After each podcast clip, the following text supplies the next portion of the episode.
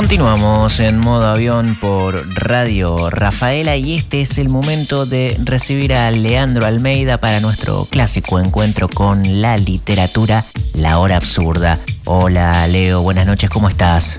Hola Fidel, muy bien, ¿vos? Todo muy bien por acá. Muchísimas gracias por atendernos. Pero por favor. ¿Es cierto que comienza una nueva serie de libros en el segmento?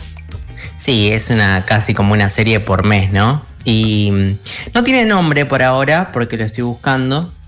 Eh, y eso ya se resolverá para el podcast, supongo. Pero eh, la idea es este: son libros para, iniciarse en la lectura. O, para enamorarse de la lectura o para emprender el viaje de la lectura. Eh, por ahí suele pasar que cuando leemos mucho eh, quizás nos encontramos con algunos garrones, algunos libros que dejamos por la mitad, que metemos entre otros, que finalmente terminamos canjeando en algún espacio. Eh, y de pronto pasa que, encontramos un tomo que, que nos dice, hey, mira que la lectura sigue siendo lo tuyo, que la literatura está ahí. Em, a veces eso nos pasa en los comienzos y a veces esos también son comienzos. Como cuando vemos varios fiascos en series y de pronto encontramos algo que está bueno o, lo mismo con muchas cosas, ¿no? Em, así que el primer libro que, elegí es uno que, recuerdo con fuerza siempre que, que pienso en buenos libros y que es como, como que añeja, ¿no? También, también está esa idea de que, de que de pronto añeja, de pronto se asienta y uno vuelve hacia ahí y dice, esto es justamente lo que estaba necesitando.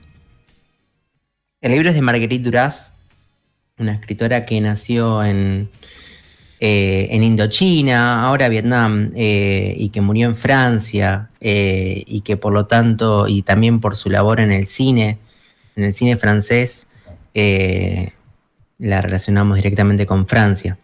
Y su libro más conocido, quizás, seguramente, eh, y también leí por ahí que el más accesible es El Amante, una novela muy corta, muy corta, que tiene unas 100 páginas, que se lee, que se podría leer en un rato, pero que en realidad eh, para poder disfrutarla es como que hay que dejarla también asentar, macerar un tiempo y que está escrita en fragmentos, son, son fragmentos como, como pequeños destellos eh, de un recuerdo de varios recuerdos que van apareciendo.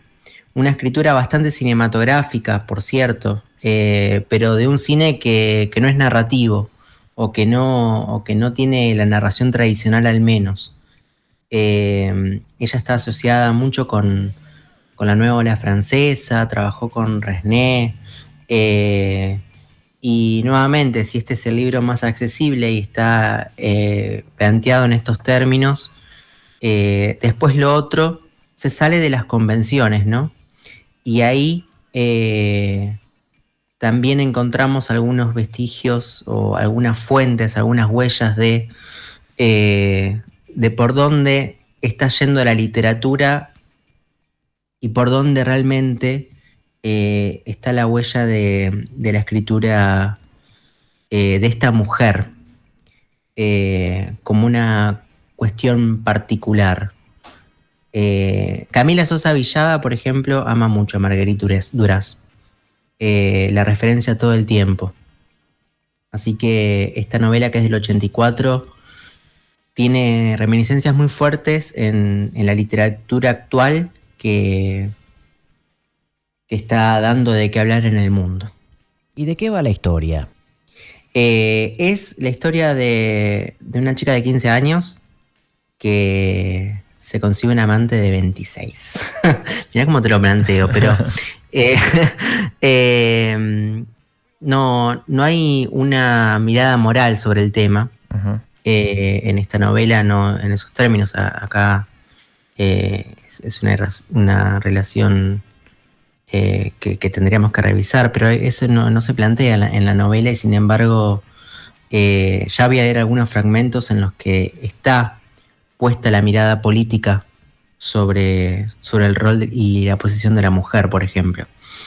Eh, y el hombre es un chino y ella, eh, si bien nació en, en Indochina, en, la zona de, Vietnam, de lo que ahora es Vietnam, sus rasgos no lo son tanto.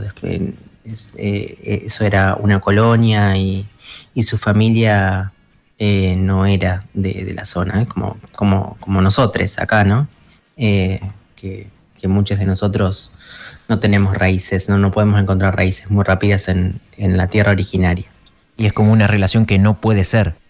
Es una relación que es y que no es permitida o no está aceptada por la familia, una familia que cayó en desgracia y entonces está por un lado la relación amorosa, una relación amorosa prohibida, pero que a la vez eh, no, no, es oculta en la familia y la relación con la familia. Y esta novela es autobiográfica.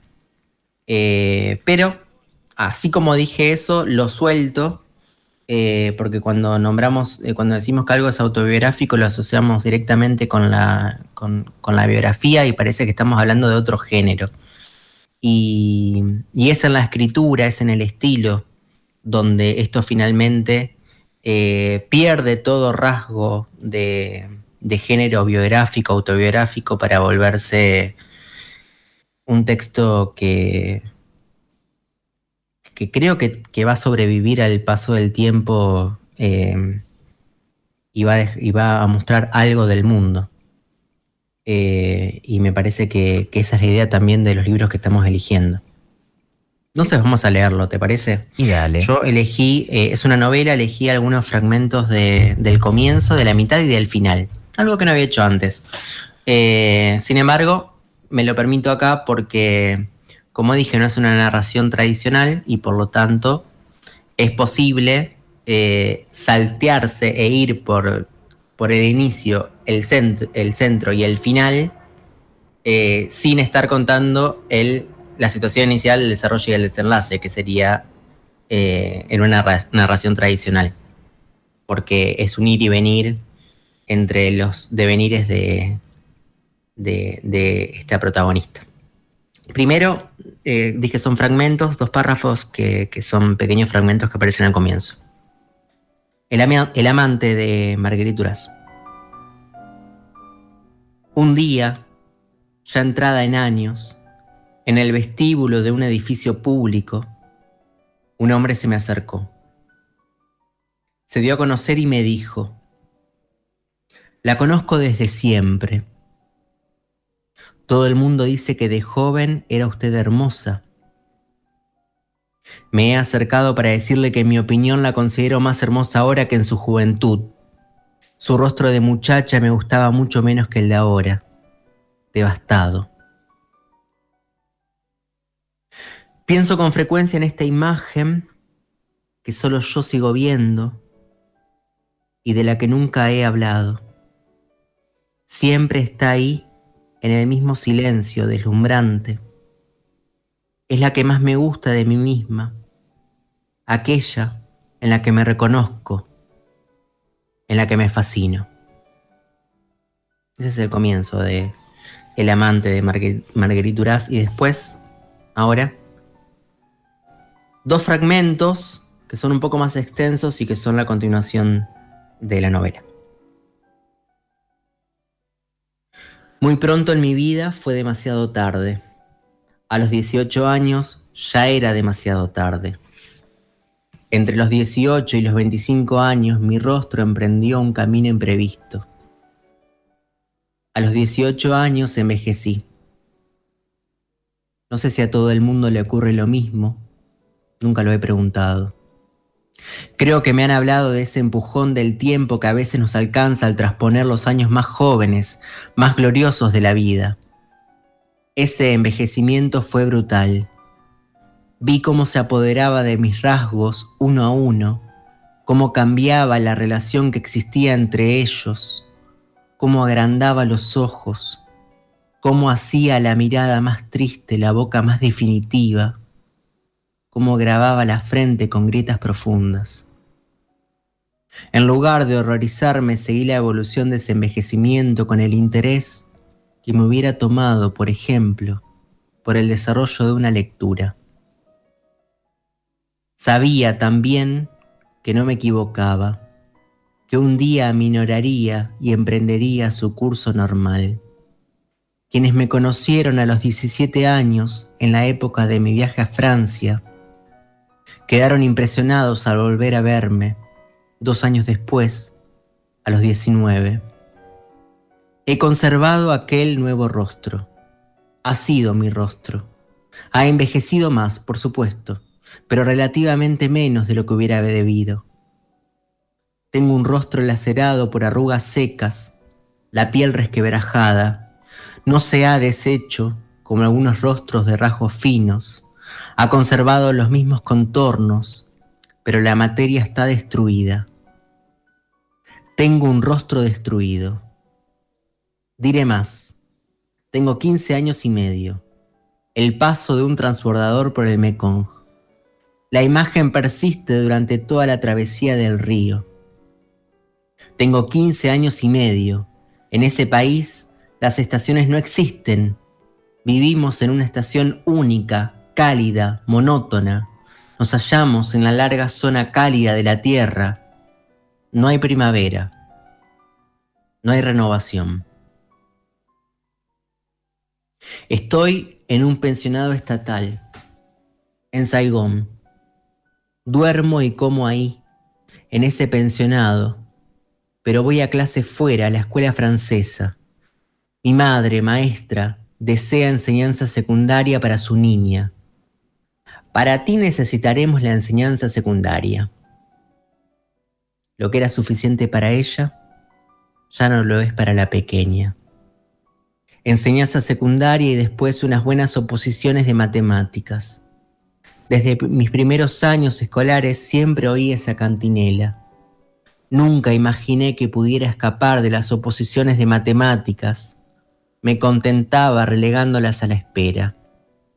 Siempre vi a mi madre planear cada día el futuro de sus hijos y el suyo.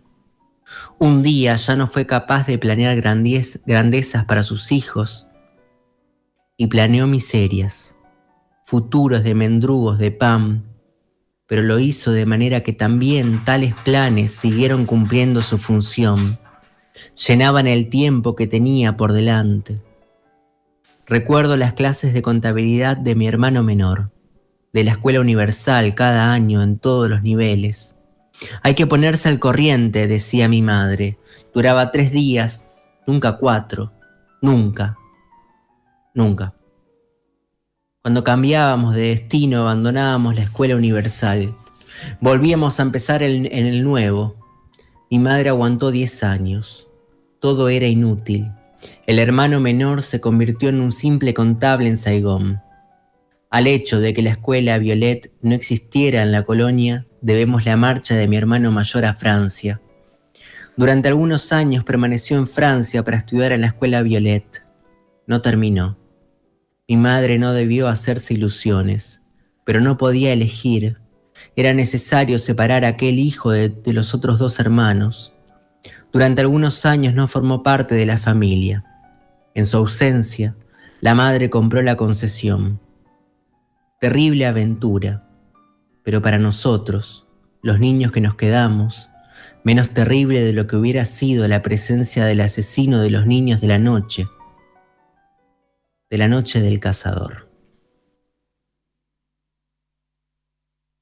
El amante de Marguerite Duras, una escritura fragmentaria, cinematográfica, pero de un cine que se presenta como momentos, como, momentos de una vida, momentos que conforman un párrafo.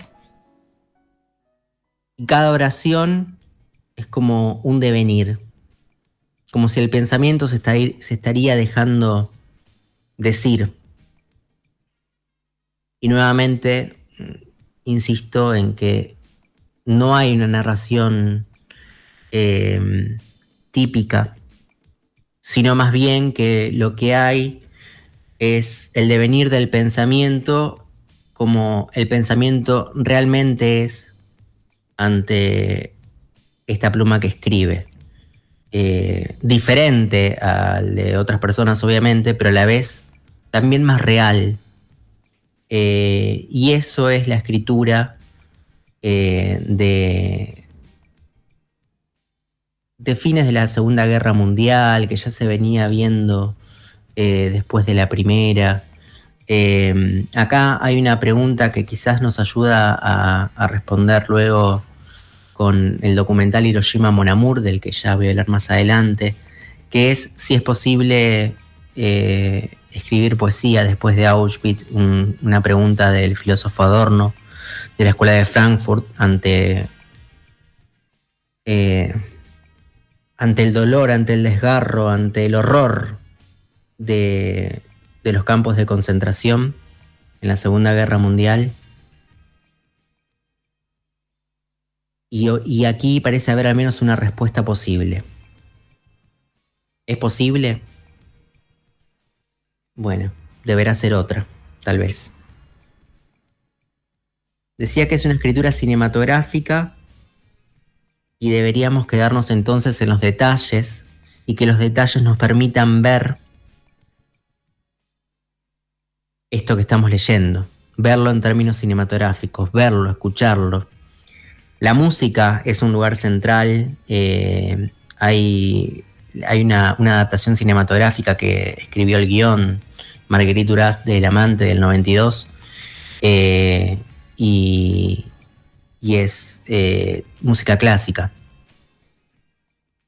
Y en esa música clásica ahí tenemos también el centro, que simplemente porque está en la mitad, que es el acto del amor y vamos a leer algunos fragmentos de eso. La piel es de una suntuosa dulzura. El cuerpo. El cuerpo es delgado, sin fuerza, sin músculos. Podría haber estado enfermo, estar convaleciente. Es imberbe, sin otra virilidad que la del sexo. Está muy débil. Diría ser estar a merced de un insulto dolido. Ella no lo mira a la cara, no lo mira, lo toca. Toca la dulzura del sexo, de la piel, acaricia el color dorado, la novedad desconocida. Él gime, llora, está inmerso en un amor abominable. Y llorando, él lo hace. Primero hay dolor, y después ese dolor se asimila a su vez, se transforma lentamente arrancado, transportado hacia el goce, abrazado a ella. El mar, informe, simplemente incomparable. La imagen ya en el transbordador habría participado de esta imagen, adelantándose. La imagen de la mujer de las medias surcidas ha cruzado por la habitación. Al final aparece como niña, los hijos lo sabían ya, la hija todavía no. Nunca hablarán juntos de la madre, de ese conocimiento que poseen y que les separa de ella, de ese conocimiento decisivo, último, el de la infancia de la madre. La madre no conoció el placer. No sabía que se sangraba. Me pregunta si duele. Digo no. Dice que se siente feliz. Seca la sangre, me lava, le miro hacer. Insensiblemente vuelve, se vuelve otra vez deseable. Me pregunto cómo he tenido el valor de ir al encuentro de lo prohibido por mi madre. Con esa calma, esa determinación, cómo he llegado a ir hasta el final de la idea. Nos miramos. Besa mi cuerpo. Me pregunta por qué he venido Digo que debía hacerlo, que era como si se tratara de una obligación. Es la primera vez que hablamos. Le hablo de la existencia de mis dos hermanos. Le digo que no tenemos dinero, nada más. Conoce al hermano mayor. Se lo ha encontrado en los fumaderos del puesto. Digo que ese hermano roba a mi madre para ir a fumar, que roba a los criados y que a veces los encargados de los fumaderos van a reclamar el dinero a mi madre. Le hablo de las dificultades, Digo que mi madre se va a morir, que eso ya no puede durar, que la muerte muy próxima de mi madre debe estar también en correlación con lo que hoy me ha sucedido. Descubro que lo deseo. Me compadece. Le digo que no, que no soy digna de compasión, que nadie lo es, salvo mi madre.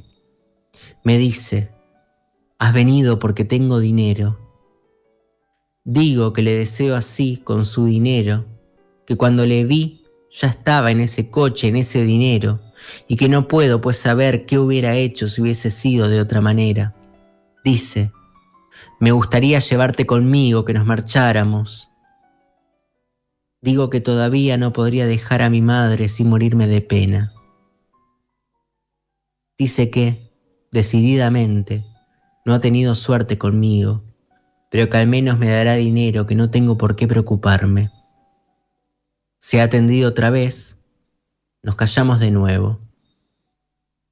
El ruido de la ciudad es intenso. En el recuerdo es el sonido de una película pero demasiado alto que ensordece. Lo recuerdo perfectamente. En la habitación hay poca luz, no se habla, está envuelta por el estrépito continuo de la ciudad, embarcada en la ciudad, en el tren de la ciudad. En las ventanas no hay cristales, hay cortinillas y persianas. En las cortinillas se ven las sombras de la gente que circula al sol de las aceras. Esas multitudes son enormes. Las sombras están regularmente estriadas por las rendijas de las persianas. Los taconeos de los suecos de madera golpean la cabeza, las voces son estridentes. El chino, es una lengua que se grita como siempre imagino las lenguas de los desiertos. Es una lengua increíblemente extraña. Veamos aquí, en este último fragmento, esto de lo cinematográfico. Hay dos personas que acaban de coger por primera vez y lo hacen por segunda vez y se quedan charlando. Es la primera vez que charlan y hablarán por única vez de las cosas que les pasan. Después ya no hablarán más de sí mismas. Y el pensamiento, el recuerdo de la protagonista se detiene en los detalles, en el ruido de la ciudad, que es parecido al ruido de las películas, pero que no es el mismo. Y entonces ahí decía que quizás seguramente acá tenemos un recuerdo más real de cómo son las cosas, diferente a lo que la narración convencional nos propone y a la cual estamos acostumbrados.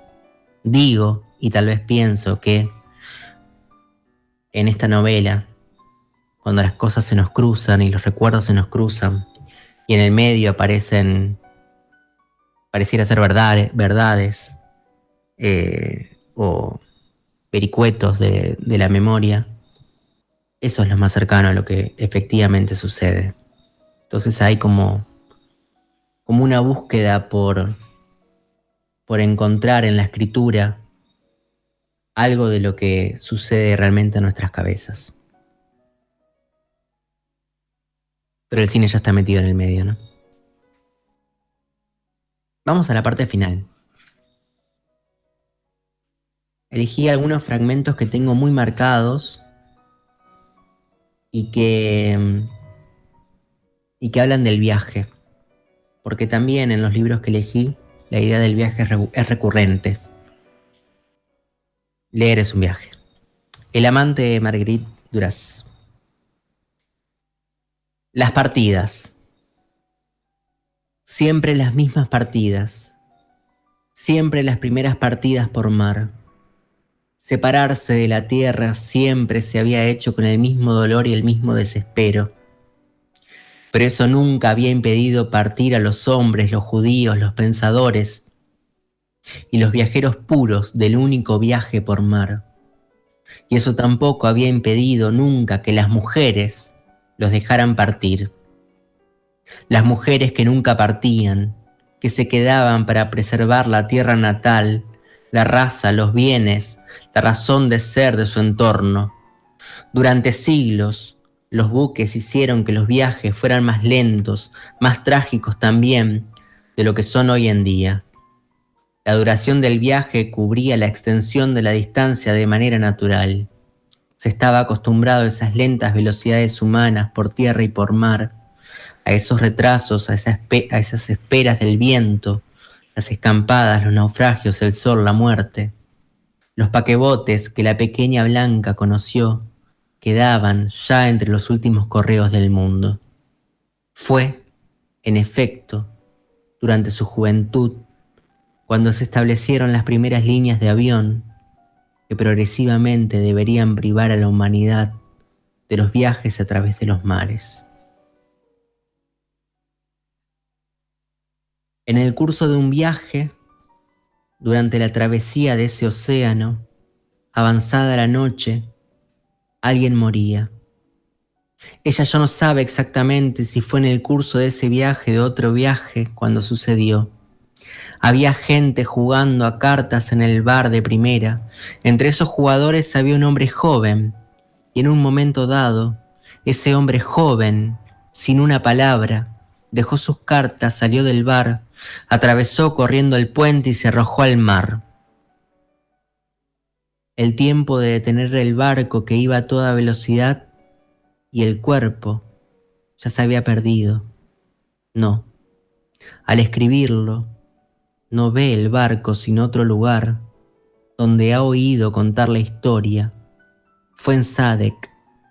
El hijo del administrador de Sadek lo conocía. También iba al instituto de Saigón. Lo recuerda, muy alto, el rostro muy dulce, moreno, las gafas de concha. En el camarote no encontraron nada, ninguna carta. La edad permaneció en la memoria terrorífica, la misma, 17 años. Al alba, el barco reemprendió la marcha. Lo más terrible fue eso, la salida del sol, el mar vacío y la decisión de abandonar la búsqueda, la separación. Y por último, un pequeño fragmento de el apartado siguiente. Un paralelismo. Y la joven se levantó como para ir a su vez a matarse, a arrojarse a su vez al mar. Y después lloró porque pensó en el hombre de Cholen y no estaba segura de repente de no haberle amado con un amor que le hubiera pasado inadvertido por haberse perdido en la historia como el agua en la arena y que lo reconocía solo ahora en este instante de la música lanzada a través del mar. Marguerite Duras, el amante. Leímos el principio, el medio y el final y sin embargo no contamos la historia. La historia o si hay una historia se puede ir armando, leyendo la novela completa, va y viene. Y esa es la propuesta de hoy. Un asuntito. Un asuntito. Un asuntito. Em, el tema de el deseo y el apetito sexual de una joven mujer, como está abordado en el libro, porque más allá de todo el romance y el drama amoroso está ese tema del sexo. Hay una, unas, eh, lo aborda, hay, hay un pasaje eh, que justamente habla de eso, pero en la selección que hice al comienzo, eh, escribe lo siguiente, Marguerite Duras, habla de cómo se transforma su rostro, el rostro de la protagonista, que como es en autobiografía también podemos llegar a acercarnos a Marguerite Duras, con rasgos que ya serán definidos para, siempre y que habla de envejecer.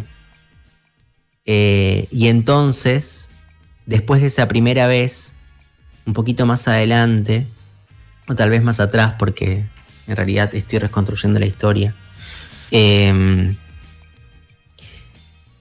comenta que su amante, el amante, eh, se da cuenta que después de esa primera vez, esa chica se enamoró del deseo. O sea, no puede parar de desear, incluso en algún momento eh, en eh, donde, donde se hospeda, donde está estudiando, en el albergue, eh, se enamora de, una chica y la desea y son páginas y páginas de, enamorarse de una compañera que después en algún momento parecería que ella se va a casar, pero finalmente no sucede y tampoco era el plan.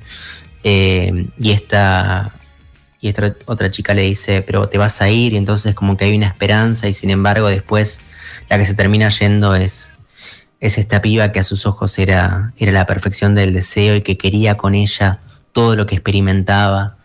Eh, y evidentemente no se trata aquí del amante, sino el descubrimiento del propio cuerpo. La novela aborda eso. El amante es un recuerdo, el amante está enamorado de ella pero ella está enamorada de lo que está pasando, está sintiendo lo que está pasando. Eh, y, me parece central esto que, también está en el retrato de Dorian Gray, eh, de Oscar Wilde, la idea de eh, cómo el cuerpo empieza a marcarse por lo que la moral nombra como las perversidades y quizás el sexo es una de las perversidades mayores y sobre todo eh, el sexo eh, entre una menor de edad, porque en algún momento juega entre los 15 y los 18, y un tipo al que ella nombra como alguien viejo. Eh, incluso parecería por la descripción que tiene muchísimos más años y tiene que ver con la percepción, ¿no? Hay una adaptación al cine, ¿no? Hay una adaptación al cine que, no vi así que no te puedo contar mucho más. Eh, sí, eh, Marguerite Duras escribió y está muy asociada con el cine y escribió muchos guiones. Y voy a recomendar una película que, a mí me gusta muchísimo, que cuando pienso en, eh, en una película que a la vez es poesía y que a la vez es terrible, pienso en, en Hiroshima Mon Amour, que primero fue un libro de Marguerite Duras y que después fue una película de Resné. Eh, Resné también hizo un documental que se llama Noche y Niebla, que, que también en clave poética, eh, en, en, la nueva ola francesa, eh, cuenta con mucha dureza eh, los campos de concentración, y en Hiroshima Mon Amour, con guion de Marguerite Duras, está lo que sucede 10 años después de la caída de, las bombas en, Hiroshima. Eh, y, el texto es realmente poético y por eso decía que, es la respuesta a, Adorno, uno de los pensadores más importantes del siglo XX, eh, de la Escuela de Frankfurt, eh, que, es leído mucho en nuestro país, en, las universidades, que es muy estudiado, que es muy importante. Eh, y que se planteaba esto, ¿es posible la poesía después de Auschwitz? ¿El arte es posible? Y, obviamente que ya el arte ya no va a poder ser el mismo, ¿no? Eh, y esa es una respuesta en Marguerite Duras que, sufrió, ella fue mm, eh, colaboradora de, los judíos y tuvo problemas serios sobre el final de la, de la Segunda Guerra Mundial con, eh, con los alemanes eh, y fue afiliada al Partido Comunista. Después, después en el 55 fue echada del Partido Comunista. Eh, y, bueno, creo que ahí hay una respuesta posible de una contemporánea de Adorno, no ya en el terreno del pensamiento, en términos de intelectualismo, sino a través del arte. Una novela para iniciarse, El amante de Marguerite Duras, hoy en la hora absurda. Y si se perdieron algunas de las entregas anteriores de este segmento, pueden buscar todos los episodios en ese podcast que está en Spotify. encuentran así como La Hora Absurda, ¿verdad? Está todo. Exactamente, ahí está todo. Eh, el viernes subimos la primera entrega de eh, El Círculo de los Mentirosos que es lo que creo que más disfruté hasta ahora. Así que ahí está. Genial, Leo, gracias por esto. Nos reencontramos la semana que viene. Hasta la semana que viene. Leandro Almeida pasó por modo avión con La Hora Absurda. Nos habló de El Amante de Margarit Duras y acá tenemos a Pink Martini con Amado Mío.